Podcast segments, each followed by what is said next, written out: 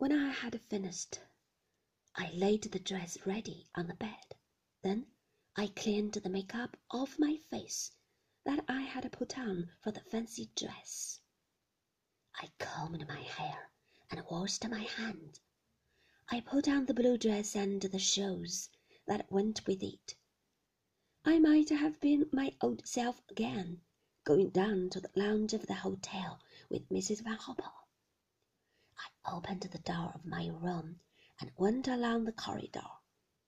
Everything was still and silent. There might not have been a party at all. I tiptoed to the end of the passage and turned the corner. The door to the west wing was closed. There was no sound of anything at all. When I came to the archway by the gallery and the staircase, I heard the murmur and hum of conversation coming from the dining room. They were still having dinner. The great hall was deserted. There was nobody in the gallery either. The band must be having their dinner too. I did not know what arrangements had been made for them. Frank had done it. Frank or Mrs. Danvers.